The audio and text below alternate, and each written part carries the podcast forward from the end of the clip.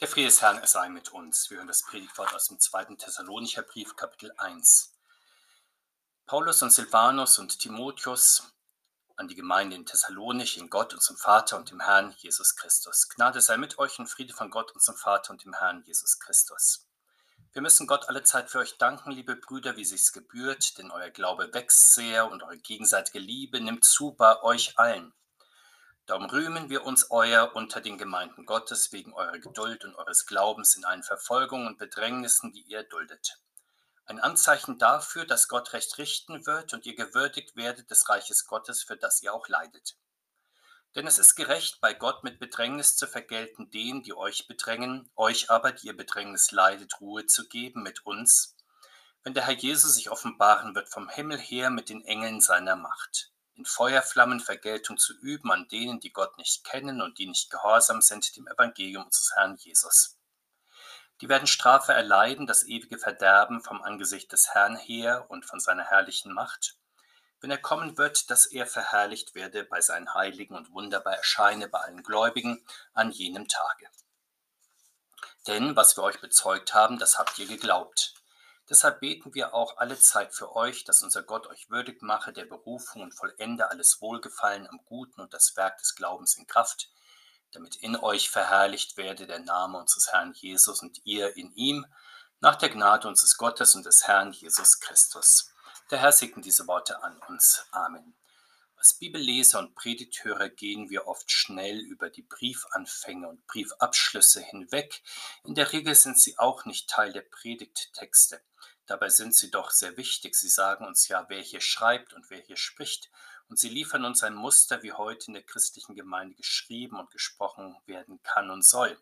Zunächst einmal fällt auf, dass der Apostel Paulus seine Briefe meist nicht alleine schreibt, sondern zusammen mit anderen. Das ist nun nicht so zu verstehen, dass er seine studentischen Hilfskräfte benötigt hat oder sein Büro und Schreibpersonal und dieses dann anstandshalber auch mit erwähnt. Vielmehr bedarf die Bezeugung des Evangeliums ja zwei oder drei Zeugen als Minimum und sogar Gott selbst bezeugt sich ja in trinitarischer Weise. Der Sohn bezeugt im Heiligen Geist den Vater und der Vater im Heiligen Geist den Sohn. Die meisten Briefe verfasste der Apostel zusammen mit Timotheus, der aus Kleinasien stammte und dann zum häufigen Boten des Apostels in Griechenland wurde. In unserem Brief wird auch noch Silvanus erwähnt. Vermutlich war er ein Apostelschüler, der mit dem Brief nach Thessaloniki gesandt wurde und dort vielleicht auch Dienst tat. Damit haben wir wichtige Kennzeichen apostolischer Verkündigung auch für unsere Gemeinden heute genannt. Es braucht einen Apostelschüler, der die biblische Botschaft in ein bestimmtes Land und eine bestimmte Gemeinde bringt und dort bekannt macht. Dieser Geistliche lernt die biblische Botschaft aus der Heiligen Schrift, aber in einer bestimmten landestypischen Sprache und Prägung. Das ist bei uns bekanntlich die lutherische Kirche in Deutschland mit ihren theologischen Schriften und Bekenntnissen.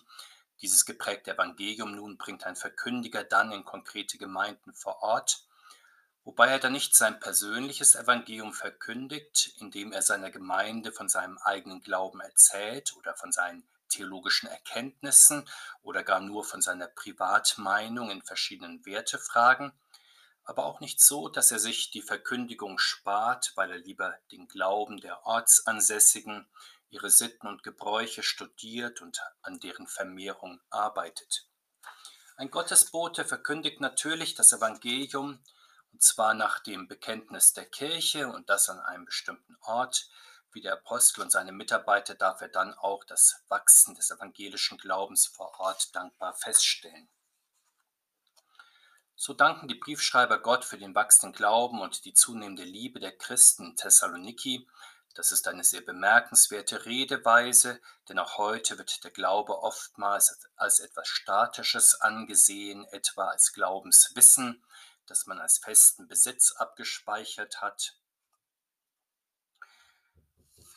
oder als Weltanschauung und Werteprägung, die man gegen Infragestellung dann behauptet.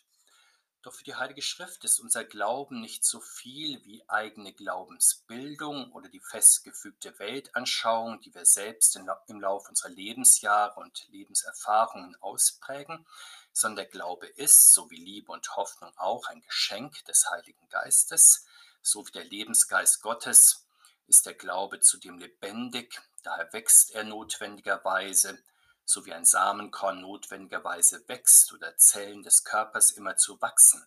Wachstum gehört untrennbar bekanntlich zum Lebendigsein dazu.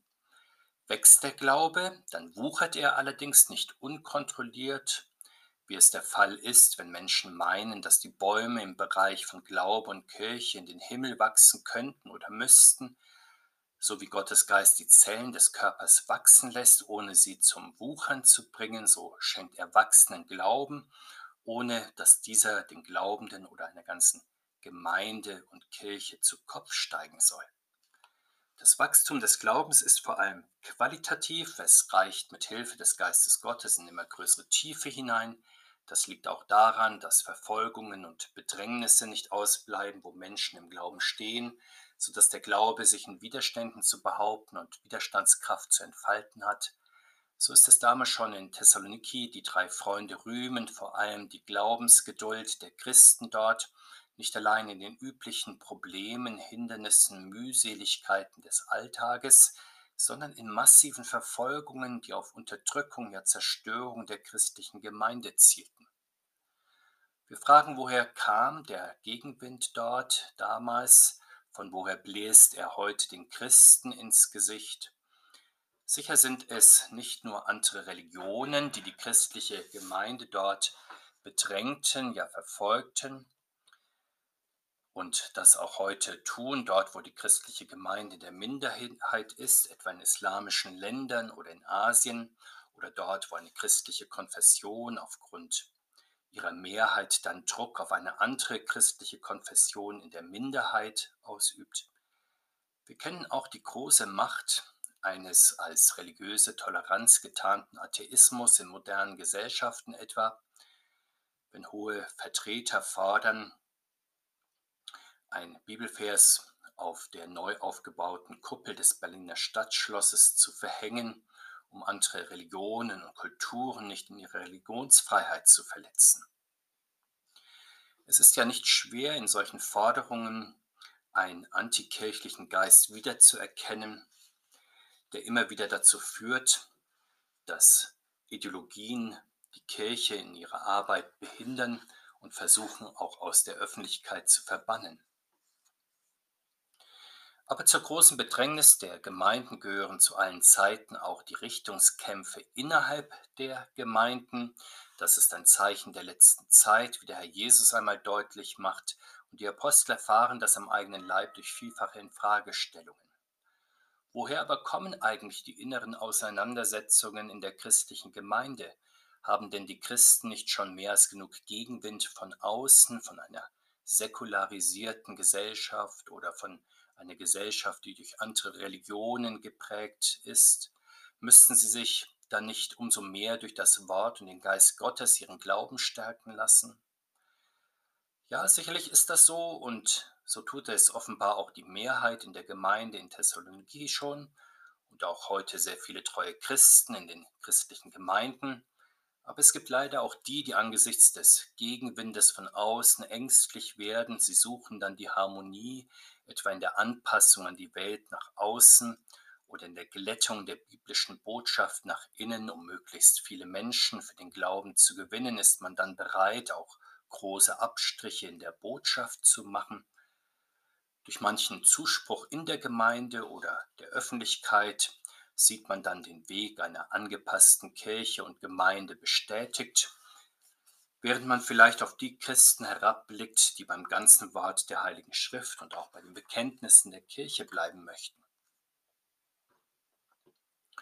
So wie die Überapostel in Korinth und ihre Anhänger auf den Apostel Paulus und seine Anhänger herabsahen oder in der Zeit der Reformation die große Menge der reichen und mächtigen romtreuen Kirchen die armen Kirchen der Reformation verachteten, oder so wie die deutschen Christen und ihre Anhänger im 20. Jahrhundert die wenigen Pfarrer und Gemeinden der bekennenden Kirche belächelten, oder die Sozialisten sich über die wenigen Prozent der Bevölkerung freuten, die noch treu am Gottesdienst und am kirchlichen Leben in den Ländern des Ostblocks festhielten.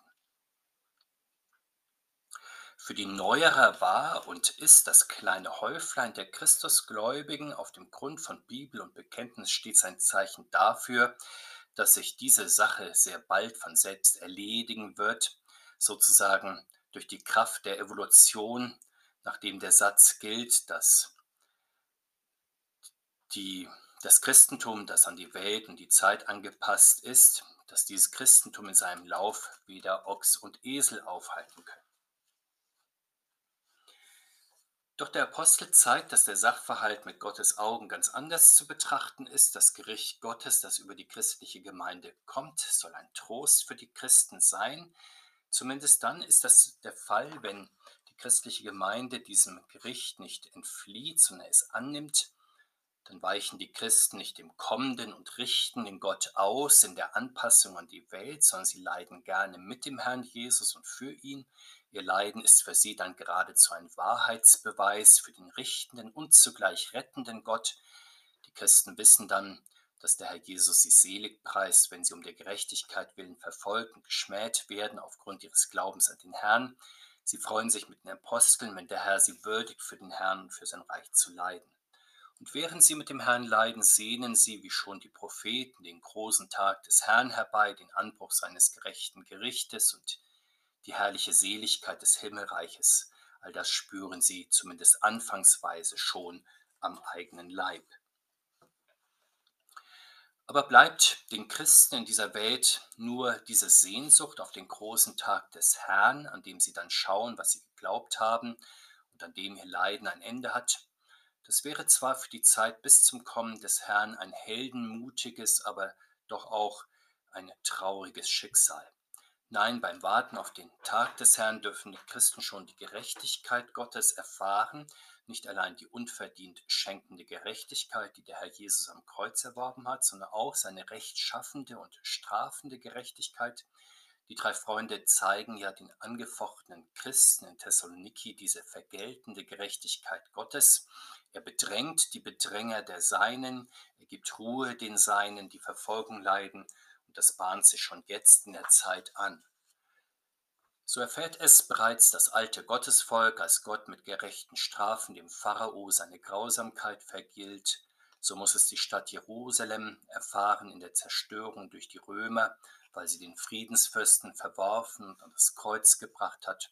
Auch die spätere Christenheit hat im Lauf der Geschichte immer wieder diese gerechten Gerichte Gottes erlebt, vor allem in der Weise, dass Gott sich die unverfälschte Predigt seines Wortes erhalten hat gegen alle Widerstände der Menschen, etwa indem er die Reformatoren bewahrt hat und alle späteren Christen, die treu zum Wort der Heiligen Schrift und dem Bekenntnis der Kirche standen, während er die bestraft hat, die seine Wahrheit unterdrückt haben und zum Schweigen bringen wollten. Diese Vergeltung Gottes also, sie geht durch die Zeit und die Geschichte hindurch, bis schließlich irgendwann Jesus Christus zu seinem großen Tag und zum Endgericht erscheint. Paulus und seine Mitarbeiter sprechen hier nicht vom Kommen des Herrn Jesus, sondern von seinem sich offenbaren. Natürlich ist damit der gleiche Sachverhalt beschrieben, allerdings auf etwas andere Weise. Reden wir vom Kommen des Herrn oder von seiner Wiederkunft, so setzt das voraus, dass er weggegangen ist bzw. jetzt weg ist. Das stimmt natürlich insofern, dass der Herr seit seiner Himmelfahrt nicht dauerhaft leiblich unter den Seinen wohnt, so wie zu Erdenzeiten. Doch weil das so ist, meinen manche Christen, dass der Herr seit seiner Himmelfahrt gar nicht mehr leiblich in seiner Gemeinde wäre. Das ist natürlich nicht der Fall. Er ist ja mitten unter uns nach seinem eigenen Wort, wo wir uns in seinem Namen versammelt haben. Besonders die Lehrer unserer Kirche betonen diese beständige leibliche Gegenwart des Herrn in unserer Mitte. Insofern braucht es auch am Ende der Zeit gar nicht, braucht er auch am Ende der Zeit gar nicht erst von weit her wieder zurückzukommen, sondern er muss sich eigentlich nur offenbaren, also sich uns zeigen als der, der zwischen Himmelfahrt und Wiederkunft so oft gnädig bei uns war, so oft zu uns geredet hat und uns sein Leib und sein Blut zu essen und zu trinken ausgeteilt hat. Zudem wird er am Ende offenbaren, dass er der Herr des Universums ist, wenn er als ewiger Weltenherrscher vom Himmel herabkommt, begleitet von seinem starken Engel her, dann wird er alle Niedrigkeit und Verborgenheit ablegen, die er sich in der Zeit der Gnade auferlegt hat, um die Menschen zum Glauben an seine schenkende Gerechtigkeit zu rufen. Er wird sich als Allherrscher zeigen und in seiner Allmacht Glauben und Unglauben gegenüber seiner Person, seinem Wort und seinen Boten gerecht vergelten. Der Apostel macht das entscheidende Gerichtskriterium sehr schön klar deutlich. Der Herr Jesus wird dann nicht einzelne Sünden suchen und richten, aber auch nicht nur allgemein sehen, ob jemand im Großen und Ganzen ein guter Mensch gewesen ist oder zumindest sich von seinen Voraussetzungen aus Mühe gegeben hat. Er wird Glauben an sich und sein Wort suchen und fordern, denn dazu ist er ja in die Welt gekommen, dazu hat er sein Heilswerk vollbracht und durch seinen Heiligen Geist sein Wort in alle Welt ausgehen lassen. Der Herr wird also die geschenkte Gerechtigkeit, die er für sündige Menschen erworben hat, dann bei den Menschen suchen, denen er sie umsonst angeboten und auch umsonst verschenkt hat. Dabei wird das Gericht des Herrn nicht so stattfinden, dass es faktisch ausfällt, weil jeder mildernde Umstände geltend machen kann. So denken es sich ja nicht nur die Menschen, die von einem Gericht Gottes gar nichts wissen wollen, weil sie mit sich selbst im Großen und Ganzen im Reinen sind oder andere Menschen ihnen bescheinigen, dass sie doch ehrenwert und auch durchaus verdienstvolle Persönlichkeiten sind. Auch die Christen haben mit dem gerechten Gericht des Herrn Jesus bisweilen Probleme, die Christen zumindest, denen der Gedanke an einen doppelten Ausgang des Gerichtes Gottes gänzlich widerstrebt, sodass sie nur von einer Allversöhnung etwas wissen wollen, also von einem allgemeinen Freispruch für alle. Bei den Menschen, die so denken, hat es der Gedanke der gerechten Vergeltung Gottes sehr schwer, bis dahin, dass neutestamentliche Bibelstellen wie die unsere vielleicht sogar in Acht und Bann getan werden und sogar als unchristlich und unpaulinisch gebrandmarkt werden, Dabei sagt der Herr Jesus selbst genau dasselbe, nur mit anderen Worten, wenn er ankündigt, dass die, die ihm nicht glauben, in die äußerste Finsternis geworfen werden, wo Heulen und Zähneklappern ist, das wird von ihm ja mehrfach festgestellt. Was aber wird der gerechte Richter genau im letzten Gericht tun? Der Apostel und seine Mitarbeiter sprechen hier nicht so sehr von Lohn und Lohnabzug, die er dann verteilen wird, oder von Freispruch und Schuldspruch aus seinem Mund oder vom Bestehen des wertvollen und Verbrennen des minderwertigen Werkes. Hier ist die Rede von ewiger Verherrlichung und ewigem Verderben. Das ewige Verderben ist die Kehrseite der ewigen Rettung, die ausgeschlagen wurde. Wer vom Herrn Jesus nicht in dieser Zeit für die Ewigkeit gerettet werden will, zieht sich also ewiges Verderben zu.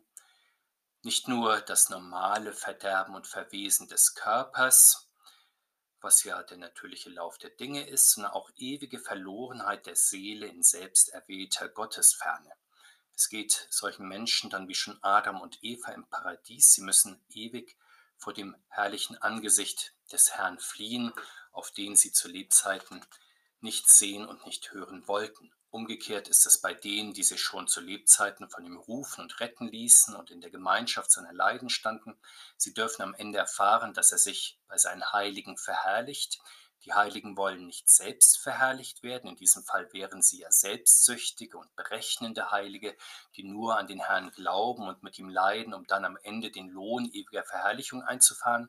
Den Heiligen geht es ja in allem vor allem um den Herrn Jesus ihn und sein Heißwerk glauben sie, in diesem Leben mit ihm und für ihn leiden sie, seine Offenbarung und Verherrlichung erhoffen sie, und genau dies werden sie schauen dürfen, und das wird die ewige Herrlichkeit des Himmels sein, im Unterschied zum ewigen Verderben der Gottesferne.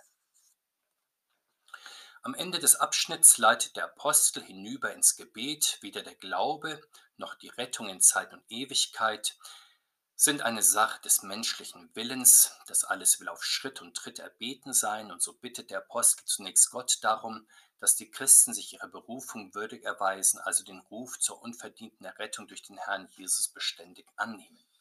Dann bittet er Gott darum, dass er in den Christen den Wohlgefallen am Guten und das kräftige Werk des Glaubens vollende. Das ist das Gebet um Heiligung der Christen durch den Heiligen Geist. Auch das ist ein sehr nötiges Gebet weil die Glaubenskraft auch in den wohlmeinenden Christen immer wieder erlahmt. Ob der Heilige Geist kann und will helfen, dass unser Glaube sich zur Ehre Gottes und zum Wohle unserer Mitmenschen betätigt. Und schließlich betet der Apostel darum, dass der Name des Herrn Jesus in den Christen verherrlicht wird und die Christen in diesem Namen, diese Bitte nehmen wir beständig mit der Vater unser Bitte auf, geheiligt werde dein Name. Wenn wir als Christen den Namen des Herrn Jesus beständig anrufen, ihn im Mund führen und den Herrn selbst im Herzen haben, dann halten wir ihn nicht allein in höchsten Ehren, wie wir gemäß dem zweiten Gebot ja tun sollen, sondern unser Reden, Denken, Fühlen und Tun wird durch die Anrufung die Gegenwart des Retters und des Erlösers in uns geheiligt. Und je mehr der Herr Jesus auf diese Weise in uns Gestalt gewinnt, umso mehr wird er auch in uns offenbar und umso näher kommt uns der Tag seiner Offenbarung. Jesus Christus, gestern, heute und derselbe auch in Ewigkeit, sein Friede sei mit uns heute und alle Tage und in Ewigkeit. Amen.